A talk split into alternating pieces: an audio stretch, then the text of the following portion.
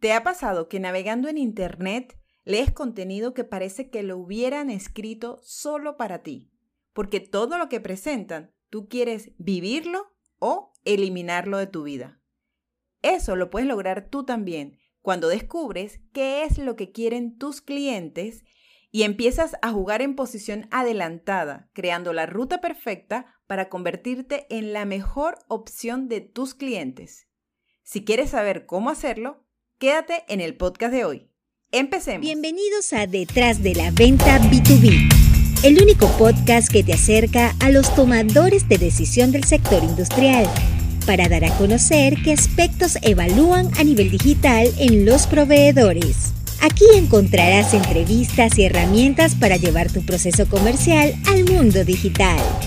Detrás de la Venta B2B con Karen Torres. Bienvenidos al episodio número 48 de mi podcast Detrás de la venta B2B, donde descubres todo lo que no se ve ni se cuenta en una venta industrial a nivel digital.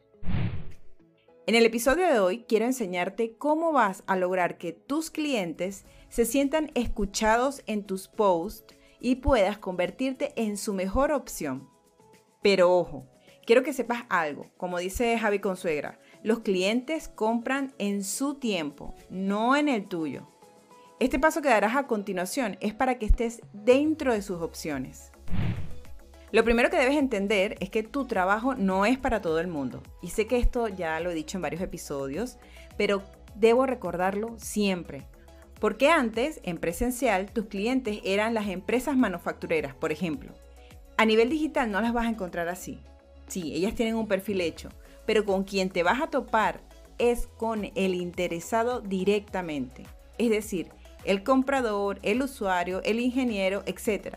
Porque los perfiles de empresas son llevados por Community Manager, no por el comprador ni por ninguna de las personas que a ti te interesa.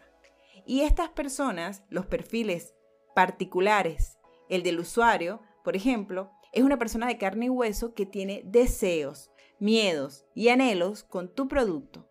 Por eso no puedes hablar de manera general, porque ellos tienen características particulares. Hoy quiero que identifiques con qué tipo de empresas dentro del ramo quieres trabajar y encuentres el lugar en el mapa donde tú y solo tú seas la respuesta perfecta para ese grupo que escojas.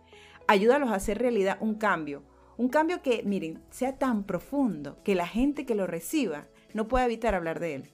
Como por ejemplo, en mi caso, es decir, yo hablo de ventas, pero no hablo de todo tipo de ventas porque hay gente que se especializa en cierres, otros que se especializan en negociación. Yo me especializo en la parte digital y específicamente en el sector industrial. Ese es mi nicho. Entonces, encuentra el tuyo y luego habla en su idioma. Entiende perfectamente qué es lo que están buscando. Pero ¿cómo puedes dar con ese mensaje?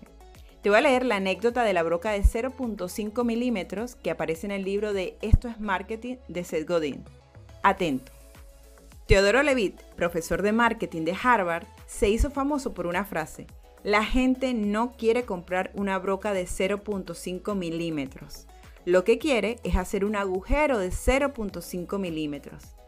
La lección que tenemos que aprender aquí es que la broca no es más que una característica, un medio para conseguir un fin, que lo que realmente quiere la gente es el agujero que hará con la broca.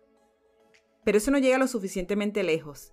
Nadie quiere un agujero. Lo que la gente quiere es la estantería que colgará de la pared una vez se haya hecho el agujero con el taladro. De hecho, lo que quiere la gente es la sensación de bienestar que produce el orden una vez esté todo colocado en la estantería que se ha colgado en la pared, después de taladrar el agujero de 0.5 milímetros. Pero espera un momento. La gente quiere también la satisfacción que aporta saber que lo has hecho tú solo. O tal vez la subida de estatus que se obtiene cuando tu pareja admira el trabajo que has hecho. O la paz mental que proporciona saber que la habitación ya no es un lugar donde reina el caos, sino un espacio seguro y limpio. La gente no quiere comprar una broca de 0.5 milímetros. Lo que quiere es sentirse segura y respetada. Bingo. Te recomiendo 100% este libro de Esto es Marketing de Seth Godin, así que si tienes chance, búscalo y léelo porque te va a ayudar y te va a dar muy buenas herramientas.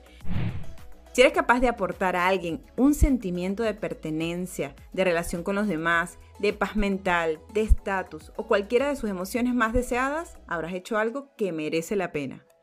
Todo lo que compramos es porque vale más de lo que pagamos por ello. De lo contrario, ni siquiera lo compraríamos. Y para que tus prospectos vean el valor de lo que ofreces y no te digan, no tengo tiempo, sino que más bien su cara sea de, cuéntame más. Debes investigar bien qué quisiera solucionar de forma radical tu prospecto con el producto que ofreces. ¿Qué inconvenientes ha tenido en el pasado con otras marcas que no quisiera repetir? ¿Qué harás tú que no hace la competencia para que ellos sean mejores? Convertirse en la opción de tus clientes tiene que ser tu foco vendedor. Y eso ocurre cuando tu objetivo va más allá de solo usar la red para postear, sino que buscas ayudar a otros a ser mejor, porque sabes que eso te traerá mejores recompensas, no solo económicas, sino de crecimiento personal y referidos. Hoy quiero que juegues a campeón vendedor. Me encantaría que este episodio despierte tu creatividad y te motive a encontrar ese diferenciador que te separa del resto y que ofrece un bien a quien lo recibe.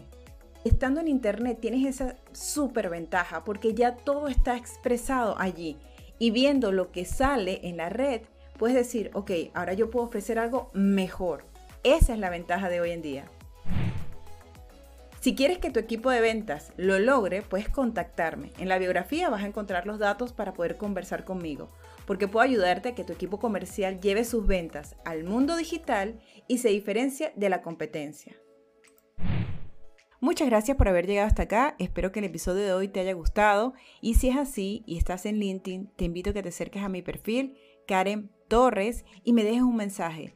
Dime qué te pareció, si aprendiste algo, si te entusiasmó para crear nuevas ideas, nuevos posts, si entendiste muy bien cómo es que tienes que diferenciarte ahora para que tus clientes te observen y quieran quedarse contigo.